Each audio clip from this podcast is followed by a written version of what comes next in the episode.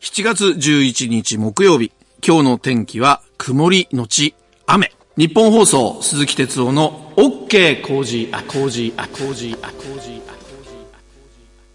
えー、午前6時を過ぎました。おはようございます。ジャーナリストの鈴木哲夫です。おはようございます。日本放送アナウンサーの新業一華です。今週の OK 工事アップはお休み中の飯田工事アナウンサーに代わって日替わりでスペシャルパーソナリティがお送りしています。今朝はジャーナリストの鈴木哲夫さんです。おはようございます。はい、おはようございます。よろしくお願いします。あの、時々、あの、飯田さんがね、はい、休んでくださるおかげで、こうやってチャンスをいただいて、いやいやいや、あのー、本当にね、この、まあ、もう60過ぎてますけど、うん、ずっと報道をやってきたんだけど、テレビだったでしょ？はい。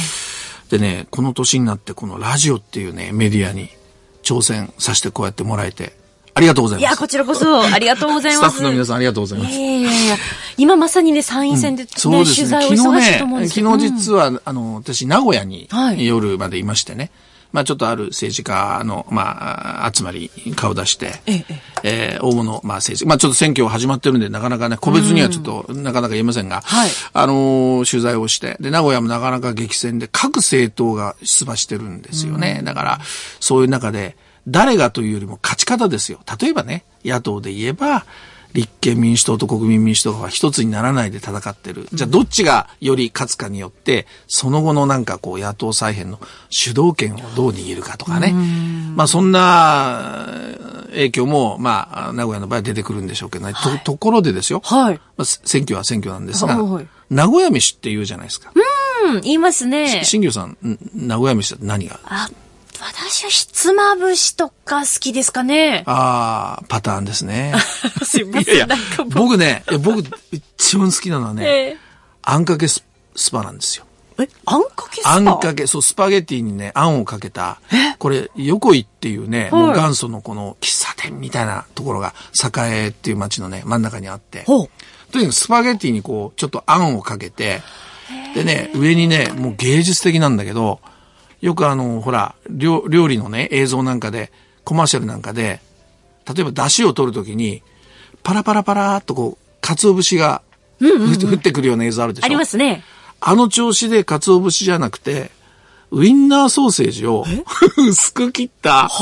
ウインナーソーセージを薄く切ったのがパラパラパラってかかってるようなスパゲティなんですよ。へでね、もうこれはね、最初の頃 B 級なんて言われてたけども、最高に美味しい。うん。で、昨日夜それ食べて帰ろうかと思ったんですけど、うん、あの、昨日ほら、帰ってこないと、今日この、早朝からあるから、はい、昨日は食べられなかったんだけど。ああ、そうだったんです、ね、あともう一つ時間のきしめん。きしめんこれね、はいはい、一番美味しいのは、うん、名古屋駅の新幹線のホームのきしめんなんですって。新幹線のホームですか？そうそう。だからね、タクシーの運転手さんが、ほうほうわざわざあの周りに車、駅の周りに止めて、うん、入場券を買って入って、で、そのホームのきしめんをね、お昼食べる人はいるんです。そこまでして食べたいんですね。そうそう、タクシーの運転手さんから聞いた。地元の人が一番うまいって言うんだから多分そこが一番美味しいのかな。間違いないですよね。そう。そこはまだね、食べたことないのでっていうことで。選挙の話はどこ行ったんだっていうことですけど、ね、いやいやいや。いやでも名古屋行って見るときにね、すごく参考になりますね。あんかけスパゲッティと、横井ね。横井さん。あと新幹線のホームにあるきしめん。これはもう地元のもう知り尽くしているタクシーの運転手さんの大推薦というね。そんなちょっと話ですよ。耳ありな情報がありました。はい、そして実はメールもいただいてですね、はい、あの、中央区にお住まいのマッチーさん、女性の方は、あテレビ、ラジオでいつもコメンテーターとして登場している鈴木哲夫さん、喋って進行しているのを聞くのは初めてとても新鮮で朝からワクワクしていますというふうにいただいておりますので。ちょっと緊張しちゃいますね。いえいえいえ、この後8時まで よろしくお願いします。はい、よろしくお願いします。あなたの声を届けます Listener's Opinion。OK コージーアップはリスナーのあなたや鈴木哲夫さん、そして私や番組スタッフとみんなで作り上げるニュース番組です。日々のニュースに関してあなたからメール、ツイッターでご意見をお寄せいただきまして番組の中で紹介していきます。この後7時台取り上げるニュースについてご紹介します。えー、まず7時台の頭ガチンコ News Up ですが、かんぽ保険顧客に不利益となる保険契約9万件以上判明というニュース。えー、続いておはようニュースネットワーク1本目。WTO 会合で韓国が輸出規制を非難、日本は反論。ネットワーク2本目は、アメリカ軍がイラン沖の安全確保のため、有志連合結成の考えを示すというニュース。教えてニュースキーワードは、ハンセン病保障法改正。え、そして最後ですね、ここだけニューススクープアップのコーナーは、東京オリンピックまで間もなく1年、都庁で統治の展示始まるというニュースを取り上げます。ニュースに関するご意見、そして鈴木哲夫さんに聞きたいことなど、ぜひお寄せください。メールアドレスは、 cozy アットマーク 1242.com。アルファベットすべて小文字で COZY で cozy です。 cozy アットマーク 1242.com。ツイッターは、ハッシュタグ cozy1242、ハッシュタグ cozy1242です。今週はご意見をいただいた方の中から抽選で3人の方に番組オリジナルの防災アルミブランケットをプレゼントしています。必ず住所、お名前をお書きの上お送りください。はい。あなたからの本音のオピニオンお待ちしてます。あなたの声を届けますリスナーズオピニオンです。メールがいろいろと届いているのでご紹介していきたいと思います。たくさんいただいてます。はい。えっとね、まず一つですが、荒川区のラジオネームミッドナイトストーリーさんからですね、はい、えー、さていよいよ参議院選ですが、いまいち盛り上がっていない感じがしますと。やはり有権者は争点をはっきり認識してないんでしょうかねということなんですが、うん、これね僕選挙のたびいつも言ってるんですけど、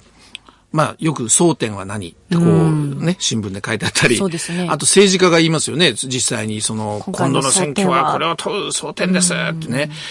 政治家は自分が勝ちたいんだから、自分に都合のいい争点しか言わないんですよ。はい、だってそうでしょ？ええ。うん。あの、マイナスになることをわざわざ争点なんて言わない。だから、これが争点です。それを私がやってますから、ぜひ一票という。都合のいい争点しか言わない、うん。マスコミはマスコミで一生懸命取材してますけど、これはマスコミが考えた争点。うん、争点っていうのはね、有権者一人一人が考えなきゃいけないんですよ。もう一人一人によって違う全然違っていい。だから、お隣の人が違うとんでもない争点持ってたって、それはいいわけ。うん、で、自分は自分の争点を持って。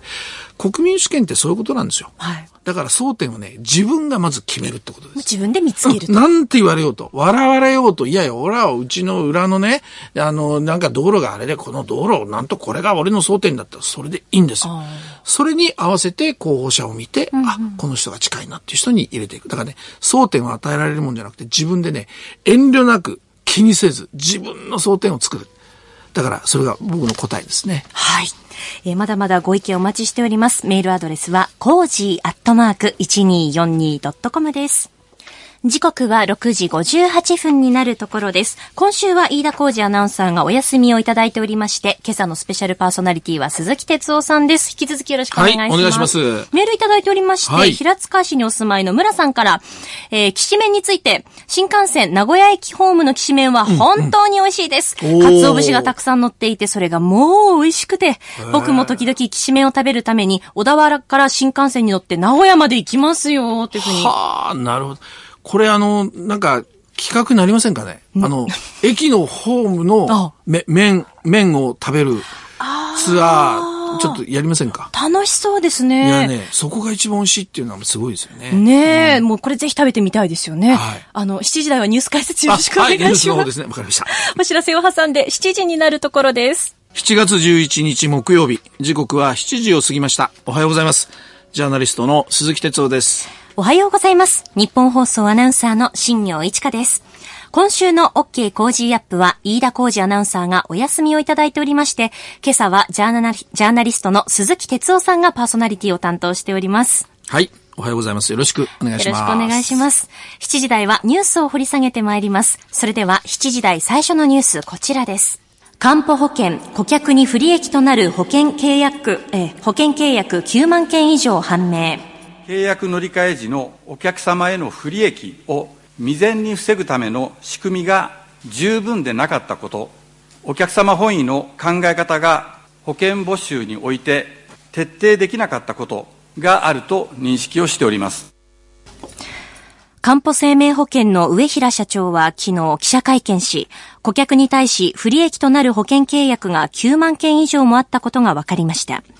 新旧の契約の保険料を6ヶ月以上、故意に二重払いさせていたケースが、およそ2万2000件あったほか、顧客が古い契約を解約してから新しい契約を結ぶまでの間、一時的に無保険状態となったケースなど多数明らかになっています。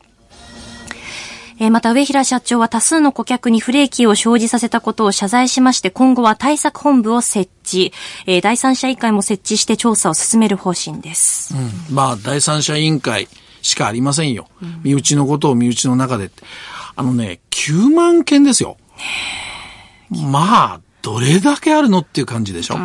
それで、まあ結局はその保険のね、えー、この、まあ、買える時期にね、二重にお金を取ってたりなんだり、はい、でもまあ今ずっと言われてるのは、実はそのノルマ主義っていうかね、ものすごい実はノルマが課せられていて、それからこれ給与にもね、その契約件数を取る、どれだけ取れたかが給与にも影響してくるという、給料にね、はい、ということでもうやらざるを得なかったんだというような、まあそういうふうな今こう状況になっているんですね。え、で、まあこれを徹底して調べて、まあ昨日一応トップは謝りましたけども、はい、あの、実はね、その、このやっぱり問題が表に出てから、実際に、えー、官報でね、働いている現場の社員とかね、うん、それから、まあ、あの、まあ、郵便局ですよね。郵便局の局長とか、そういう現役の人たちから、いっぱいね、今、とにかく、告発じゃないけど、え。報道機関に、実はこういうことだ、こういうことだっていう、まあ、要するに、まあ、垂れ込みとは言わないが、実態をね、訴えてくる、ものすごく今多いんですよね。で、それがまあ、例えばね、一つあの、これあの、ブロックして西日本新聞っていうね、あの、ところなんかが、それを特集してましたけどね、ええ、それをね、ちょっと見てみると、例えばね、この現役の郵便局長から、まあ、その、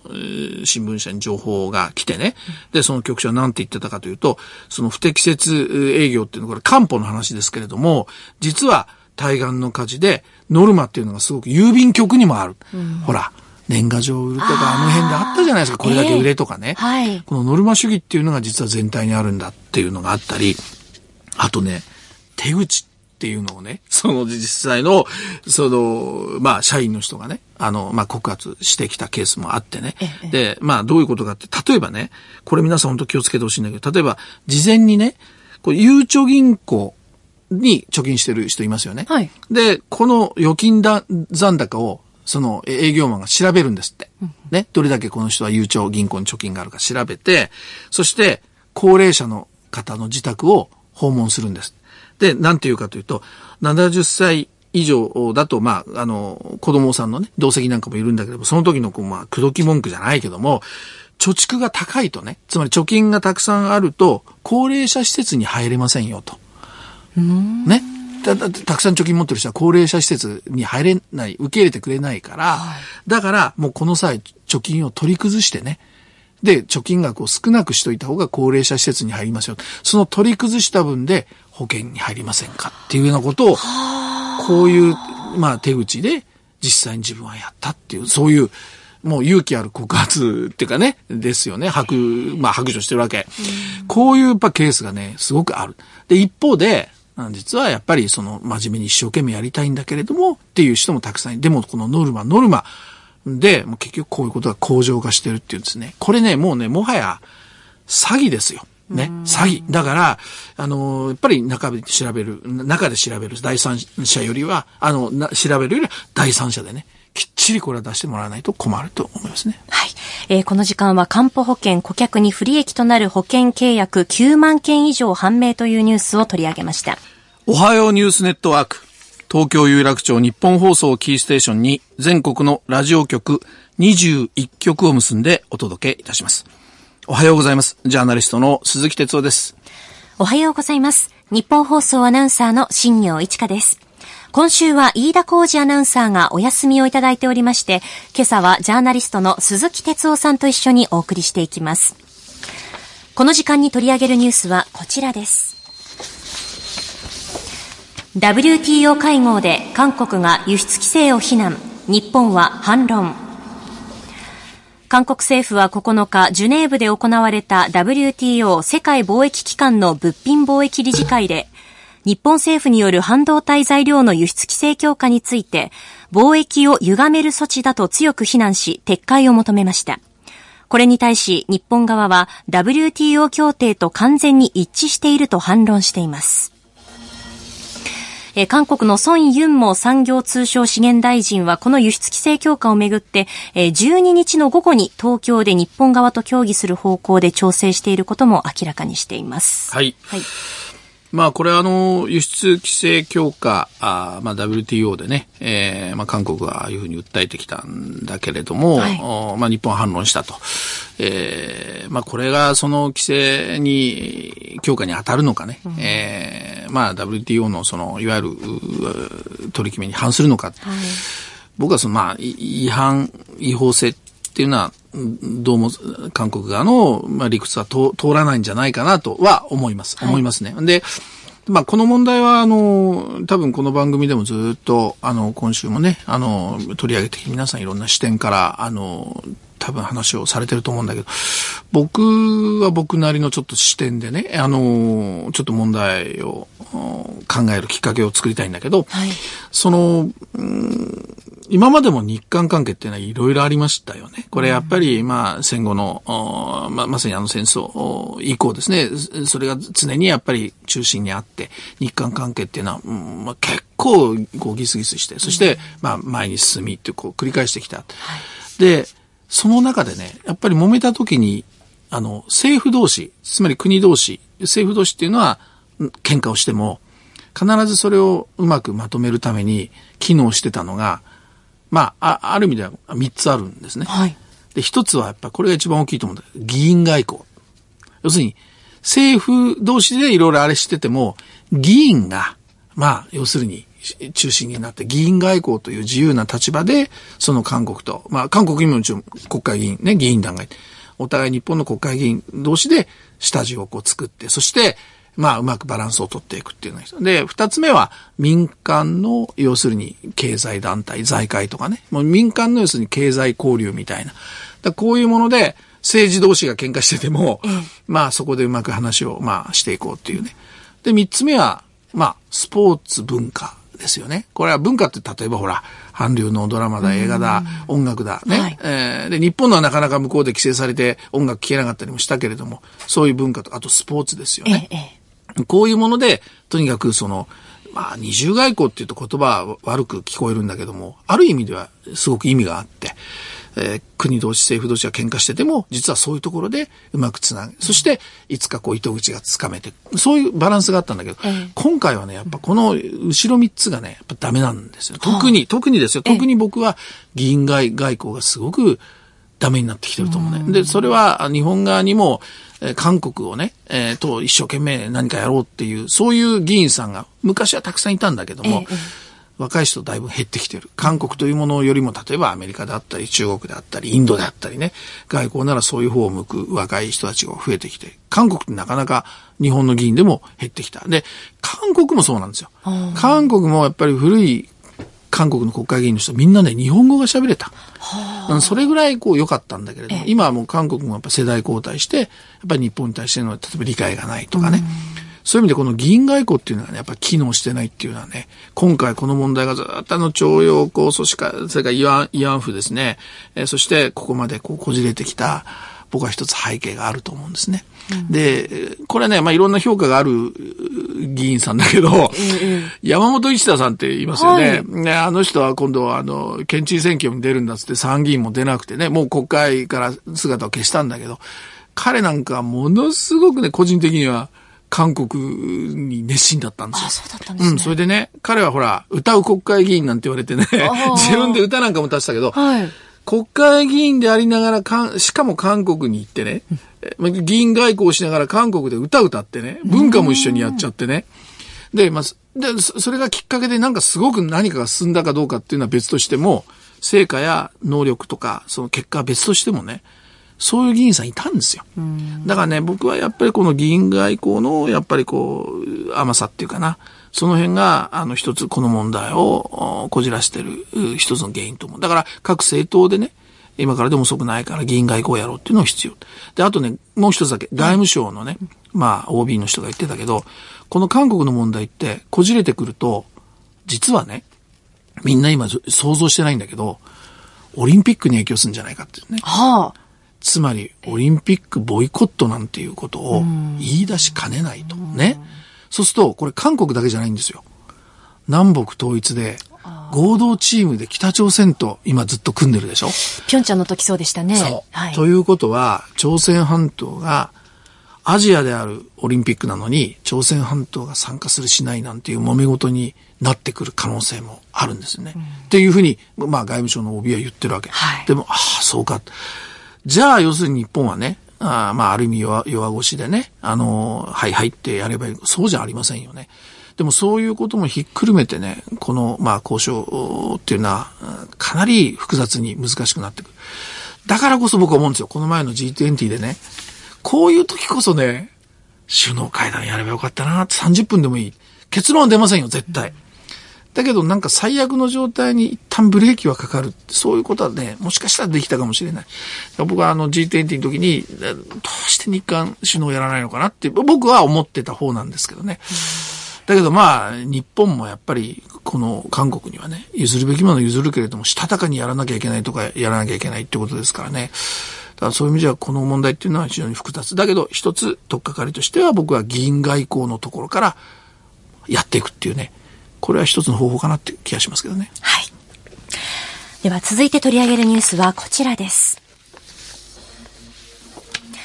アメリカ軍がイラン沖の安全確保のため有志連合結成の考えを示す。6月にイラン沖のホルムズ海峡近くで起きた日本の海運会社タンカーへの砲撃を受けて、アメリカ軍制服組トップのダンフォード統合参謀本部議長は9日、民間船舶の安全を確保するため、同盟国の軍と有志連合を結成する考えを示しました。数週間以内に3カ国を募る予定です。え、日本も何らかの対応を求められる求められる可能性もありますが、この報道に関して、えー、野上官房副長官は昨日、えー、ホルムズ海峡における航行の安全を確保することは我が国の、えー、エネルギー安全保障上死活的に重要とした上で、コメントは差し控えたいというふうに述べました。はい。はい、これ、実はちょっと外務省の、まあ、それなりの幹部の人と、実は電話でちょっと話せました。でね、えー、あの、こういうこと言ってました。いや、あの、あ来たかという感じがすると。で、実はやっぱり一番警戒していたのは、はい、その、まあ、日本政府がですよ。そのまあ外務省の幹部が言うには、我々がその警戒してたのは、その、いわゆるアメリカがものすごくこう強硬姿勢になってきてますよね。何らかの形で、まあ日本が巻き込まれると言うとちょっと変だけれども、まあ、あそういう状況になってくるのが一番、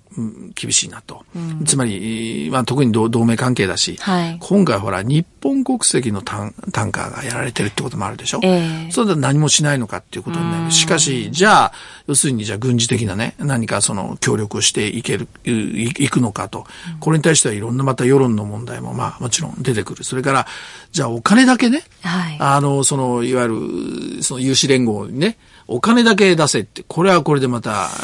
問題が出てくるでしょ。だからまあ非常にこう安全保障のまあ問題に関わってきて、まあ巻き込まれるようなことになれなければ、その手前で何かと思ってたけど、あ、やっぱり来たなという感じでしたね。で、そういうふうに言ってました。だから、まあその官房副長官が何も言えないっていうのは、まあその辺のやっぱり対応の難しさがありますよね。えー、だから、どうするのか。で、これも全く見て見ぬふりもできない。ね、だけど、か、かつてですね、やっぱりアメリカが、あの、イラクややった時にね、ここの時も、非常に日本難しい立場でしたよね。だから、そういう意味ではね、そういう、どういう判断をするか、まさにこれは政治決断ということになってきますけどね。はい。えーえー、あの、ホルムズ海峡自体が、まあ、日本が輸入する原油のおよそ8割が通過しているというふうにも言われていて、うん、もう日本にとっては大切なそのシーレーンでも、当事者なんですよ、日本は、ね、そうですよね。うん、だから、その、いいんだけども、例えばその有志連合いきなりやるからさあ、軍事的になんか一緒にやれと。まあね、あの、それとそう、外務省幹部言ってたんだ。やっぱトランプってそうなんだよねって言ってね。だって安倍さん、そのね、仲裁役で行ったばっかりじゃないですか。えー、ね。で、ね、その後にこういう状況になって、トランプ大統領とかアメリカがね、有志連合やるからもう同盟国だろうなんていうね。まあちょっと、まあトランプらしいってやらしいんだけどな、と言いつつ頭を抱えてましたね。だからこれは非常に、まあこれからどういう決断するかっていうところになってくるでしょうね。はい、はいえー、以上、おはようニュースネットワーク。この時間は、ジャーナリストの鈴木哲夫さんとお送りしました。お聞きの日本放送では、この後も鈴木哲夫さんとお送りします。時刻は7時27分です。日本放送、鈴木哲夫の OK 工事アップ。今朝はお休み中の飯田浩二アナウンサーに代わって、ジャーナリストの鈴木哲夫がお送りしています。はい。引き続きよろしくお願いします。はい、お願いします。続いては、教えてニュースキーワードです。今朝取り上げるのはこちらです。ハンセン病保障法改正。ハンセン病患者家族への賠償を国に命じた熊本地裁の判決が控訴見送りとなったことを受けて、政府が昨日、元患者家族の救済に向け、ハンセン病保障法の改正を検討していることが分かりました。あの、鈴木さんは以前、はい、ハンセン病をテーマとしたドキュメンタリーを制作されたこともあるというふうに。はい、ちょうどね、私、MX テレビ、東京 MX テレビでね、あの、まあ、編集長やってたんですけども、はい、あの、実は東京にもあの、東村山っていうところに全生園っていう、あの、ハンセン病の、まあ、施設があるんですね。うん、まあ、ハンセン病の施設っていうよりはもう、はっきり言いますけど、ハンセン病患者を隔離する施設ですよ。これね、結局、その、このハンセン病っていうのは、あの、もちろん、あの、まあ、うつる病気だとかいろいろあって、最初の頃はあったもう、とうにね、薬はできて、もう、治る病気だというふうに、もう、ずいぶんもう、昔なったんですね。えー、1960年に WTO が隔離を否定する、その見解というのを出したと。1960年ですよ。はい。うん。だから今からもう何年だ ?60 年ぐらい前でしょ？うん、ね。で、ところがね、やっぱり日本政府って最初にこのハンセン病を隔離したんです。施設を作ってそこに閉じ込めて、ね。はい、えー、で、えー、これはもう大変な病気だという印象を作っちゃったわけね。うん、で、えー、で、結局そのおっしゃったように60年に WTO はそういうふうに言ったけれども、日本でこの、まあ、俗に来予防法って言うんだけど、これがね、廃止されたのは1996年ですよ。はい。つまりね、何してきたのっていうね、うん、感じなんです。でね、特にこの患者はもちろん苦しい思いしたけども、実は家族ももうそれ以上に苦しい思いをしてきたわけね。ええ、例えばね、うん、家族の中でそのハンセン病の、まあ、患者が出たとすると、例えば、えー、息子たちのうち長男がなったとするとね、もうとにかくあの家からハンセン病が出たって言って、隣近所からもう白い目で見られる。で、もう実はその患者を実は隔離施設に置いて、で、もう縁まで切らなきゃいけないとかね。はいで、もうとにかく隠し続けて、で、家族も差別を受けてっていう、実は家族が大変な思いをしてきたんですね。でね、あの、まあ、実は前哨園でね、語り部の平沢さんっていうね、ハンセン病の患者ご、あの、ご自身がね、あの、ずっとこの差別を語ってこられてる方、僕話も聞いたりしたんだけど、ね、えー、ハンセン病病の、まあ、患者の方で前哨園にいる人の、お母さんが亡くなったんですって。ね。ふるさとで。はい。お母さんが死んじゃったん帰りたいじゃないですか。はい。だけど帰ると、あ、あそこの家族の、あ実はハンセン病患者がいたんだってバレちゃうから、帰って、もう駅のホームからそのお墓が遠くに見えるんだって。それを見て、で、黙って帰ってきたって言うんですね。家族も、要するに、もう、辛いけども縁を切る。はい、そして、患者はもちろん苦しむ。こんなことがずっと続いてた。だからね、熊本地裁の判決を画期的とみんな報じたけど、画期的じゃないんですよ。当たり前なんですよ。遅すぎるぐらい。だから今回安倍さんが、あの、決断した。これは悪いことじゃありません。はい、だけど、これは異例でも何でもなくて、うん、当たり前のことです。え僕に言わせるとね、はい、遅いぐらい。だからそういう意味ではこれからやっぱり法改正したり、じゃあ家族の救済つっても、ものすごくたくさんいるから、じゃあどこまで入れるのか難しいけど、やらなきゃダメですよ。だって国が隔離政策して差別を作り出したんだから。だからこれはね、やっぱり大変とか言ってる話じゃなくて、やって当たり前。そういう認識を持ってほしいなと思いますね。はい。えー、今朝の教えてニュースキーワード、ハンセン病保障法改正を取り上げました。メールいただいています。横須賀市にお住まいの原ペコユーさん。官保の不適切契約の報道が連日続いています。民営化になる前から国民が安心して利用していた官保ですが、私も利用しているだけに大変驚きました。やはり考えられるのは民営化になってからの過酷な営業体質ではないですか？競争のために営業目標を高めて本来のお客様のためではなく、社員のノルマのためになってしまった。それと手当目的も昔からの習慣が抜けないのでしょうか？というふうにいただきましたね。民営化で良くなったものもあるでしょうけど、やっぱりまずかったっていうね、あの、おっしゃる通り、そういう部分もあるでしょうね。これやっぱりね、あの、普通の、あの、まあ、民間の保険会社ではね、あの、やるような、例えば仕組みとかが取られてないとかね、からやっぱこういうことが起きる、やっぱりこの、経営者の感覚の甘さとかね、こういうのはやっぱね、なんか民営化したんだけど体質はなんか、なんか残ってるようなね、そういうところがあると思いますね。その辺もやっぱり僕は課題、これ民営化どうだったのっていうところも問われますよね。うん、はい。えお送りしているのは鈴木哲夫の OK コージーアップです。時刻は7時43分です。今朝はお休みの飯田浩司アナウンサーに代わって、ジャーナリストの鈴木哲夫と、ニッポン放送アナウンサーの新行市佳がお送りしています。それでは、最後は鈴木さんのいつも飯田アナウンサーがこう叫んでいる。ここが一番緊張します。本当ですか、はい、いや、まあちょっと気合を入れて、一つお願いします。はい。はい。それでは、ここだけニュース、スクープアップ。この時間、最後のニュースを、スクープアップ東京オリンピックまで間もなく1年。都庁で聖火リレートーチの展示始まる。来年行われる東京オリンピック、聖火リレーまでは1年となった昨日、オリンピック・パラリンピックの聖火リレーで用いるトーチの展示が、東京都庁第一本庁舎で始まりました。聖火リレーのランナーは現在都道府県などで募集されており、本番ではおよそ1万人が全国をかける予定です。えー、聖火リレーまであと1年ということで、来年2020年の7月10日が聖火リレー始まるということで、東京オリンピックの開会式は7月24日、パラリンピックの開会式は8月25日です。はい。はい、そのパラリンピックの方をね、ちょっと今日取り上げたいなと思ってまして、ええ、あのー、まあ、これはもう障害がある、まあ、方たちのね、あの、スポーツ、世界中から集まってということで、えー、まあ、非常にこう、もちろん感動的だしね、あので、やっぱ盛んに今盛り上げようとみんなしてますけどもね、はい、なんかちょっとね、あのー、僕、その盛り上げるだけでいいのかなって思うんですよ。っていうのはね、えー、あの、実は、まあ私あの、もともと社会部記者ですから、あの、まあずっと社会ネタでやってきたんだけど、もうね、30、今から5年前、はい、新業さん生まれてないよね。そうですね。その頃にね、私、駆け出しのテレビの報道記者の時に、これよく話するんですけどね、あの、車椅子テニス、日本で。はい、多分僕が自負してるのは、日本で一番最初に障害者、車椅子テニス取り上げたの僕じゃないかって今でも思ってるんですけど、はい、35年前にね、あの、まあ私もテニスのプレイヤーだったからっていうのあったんだけど、はい、あるテニスクラブで車椅子の人が来てね、ええ、壁打ちをしてるって言うんですよ。これ、クラブの関係者の方が僕に連絡してくれて、知り合いだったんだけど、はいこういう人いるよと、車椅子で壁打ちのテニスやってるよって言うんですね。で、僕行ってみた。で、話をしたら、じゃあそれは松尾清美さんというね、今も大学の先生やられてますけど、車椅子の、いわゆる人だったんですね。で、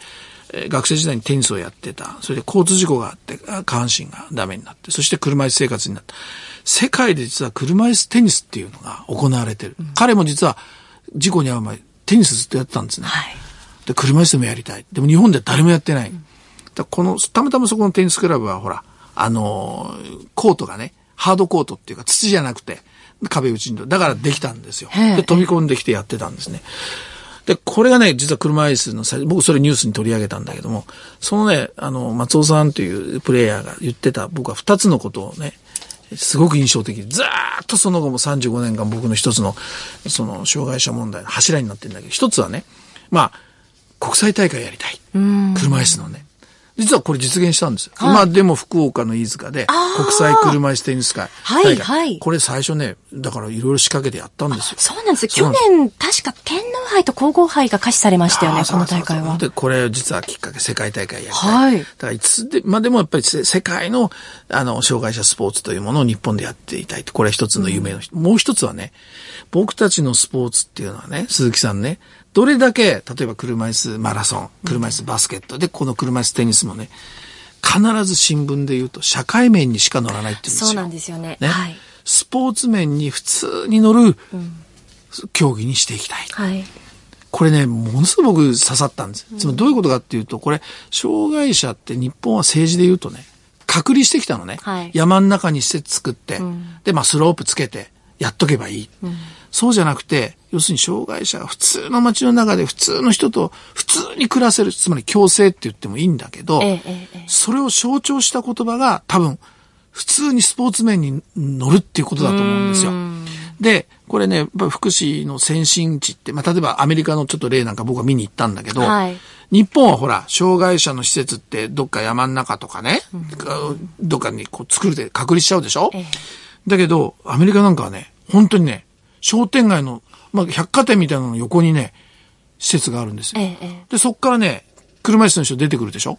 で、別にスロープも何もないわけ。ところが、はい、街行く人に、ソーリーって言って、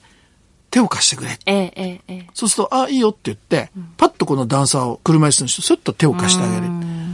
こういう社会だと思うんですよ。だから、そういう意味ではね、今度パラリンピックがあるけれども、異様にね、その障害者スポーツが素晴らしいとかね、なんとかじゃなくて、普通の中でね、普通の生活なんか普通に受け入れて、そして実は障害者の社会復帰とか共生っていうのはそういうことなんですよと。特別な施設やなんとかを作る。もちろんスロープとか大事ですよ。作んなきゃいけないんだけど、はい、そういうふうに普通に声をかけながら、それが共生じゃないか。そういうことをね、僕はいいきっかけになると思うんです。今度のあのパラリンピックっていうのは、世界中から障害のある方が来られてね。で、そういう人たちとやっぱりそういうふうに接するっていうね。うん僕はいい機会にすべきだと思う。だから、なんか変に、変なこう、美化したりっていうことじゃなくてね、うんそれがレガシーじゃないかな。新業さんもだって、障害者スポーツものすごく取材してるからわかるでしょ、えー、そうです。4、5年ぐらい、まあ、取材させてもらっているんですけれども、うん、やっぱりもう選手の方おっしゃるの、最初は、障害あるのによく頑張ってるね、みたいな、うん、障害あるのにスポーツするの、みたいな感じの、こう、感想を持たれる方が多いんだと。うん、でも一方で、障害者スポーツっていうのは、スポーツとして面白いんだっていう部分をもっと出していきたい。スポーツとして面白いし、例えば車椅子、テニスだったり、バスケのその、独特のその車椅子のかっこよさだったり、義足も美しかったりするわけであって、そういう部分をもっとこう理解してほしいっていうのは、やっぱりいろいろなところで聞きますし、皆さん選手おっしゃるのは、ロンドンパラリンピックが最高だったっていうんですよね。で、ロンドンパラリンピックは開催する前からチケットがもうほとんどこう、もう完売状態になっていて、連日満席で、もうたくさんこういろんな歓声に包まれて競技することができて、イギリスのその街時代っていうのは石田畳で、決してこうバリアフリーとは言えないようなもうガタガタしますし、うんうん、車椅子の方だと。うんうん、でも、あ、何か困ったことあるんだったら手伝いましょうかっていうふうにこう、う声をかけてくれるような、そうなんそういうこう優しさがあったんだと。うん、で、それ私リオ行った時も、ピョンチャンパラリンピックに行った時も、必ずしも完全なバリアフリーではなくて、あ、間に合わなかったんだなっていう施設もいくつかあったんですけど、でも、なんかそういうふうに、あ、手伝いますよみたいなふうにこう声をかける、いわゆるその、ハード面の部分のバリアフリーだけでなくて、心の部分のソフトの部分っていうのが。そこがね、やっぱり共生社会っていうことだと、うん、障害者とね、えー、一緒に暮らす社会だと僕は思うんですよ。うん、でね、障害者、障害者って言うけど、高齢化社会が進んでいったら、高齢者だってね、はい、僕もそうだけど、もう足が今痛くなってきたけど、歩けないとかね、えー、そういう時代になってくるでしょ。はい。これね、だからそういう意味では、このパラリンピックはそういうね、おっしゃった心の部分でね、これがね、レガシーになるんですよ。だからそこをね、あの、ちょっとこれ1年前だから、もう一回みんなで考えたらどうかなっていうのが、ね、はい、私の考えですけどね。はい。えー、ここだけニューススクープアップ、東京オリンピックまで間もなく1年、都庁で聖火リレー統治の展示始まるというニュースを取り上げました。時刻は7時52分です。ニッポン放送鈴木哲夫の OK Cozy Up。あなたの声を届けますリスナーズオピニオンです。えー、ツイッターからいただきました桜トボンさんからですかね。えー、ハンセン病について、理解がされない、正しく伝わらない、わからない、このことで広がる差別や偏見、多大な精神的苦痛を受けてこられたと思う、正しく知ること、聞いただけの情報を拡散しない、ハンセン病以外でも当てはまる要素はあるね、というふうにいただきました。いや、そうですね。うん、例えばハンセン病でね、よくほら、あの、手がこうちょっとこう指がくっついてたりね、顔がこう、あの、少しこう崩れていたりとかそういうのあるでしょ、はい、ああ、ハンセン病ってああいう病気かって思うけど、実はね、あの、ハンセン病って実は神経もやられると、時があってね、えーえー、と感じないんですよ。と何が起きるかってね、これ僕平沢さんっていうその語り部の方に聞いたけどね、火鉢とか昔触るじゃない？うん、あの、そうすると熱いじゃないですか。はい、熱いって思うけど、神経がやられてるから熱いってわかんないくて、そのまま火傷しちゃったりとか、だそういうその二次的なそういうその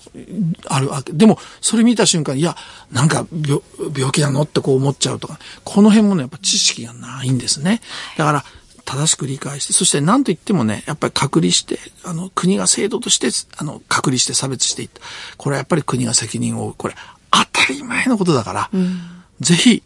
政権が強いんだったら、どんどんや、逆にやれるじゃないですか。はい。だからやってほしいって僕は思いますね。はい。えー、たくさんのオピニオン、ありがとうございました。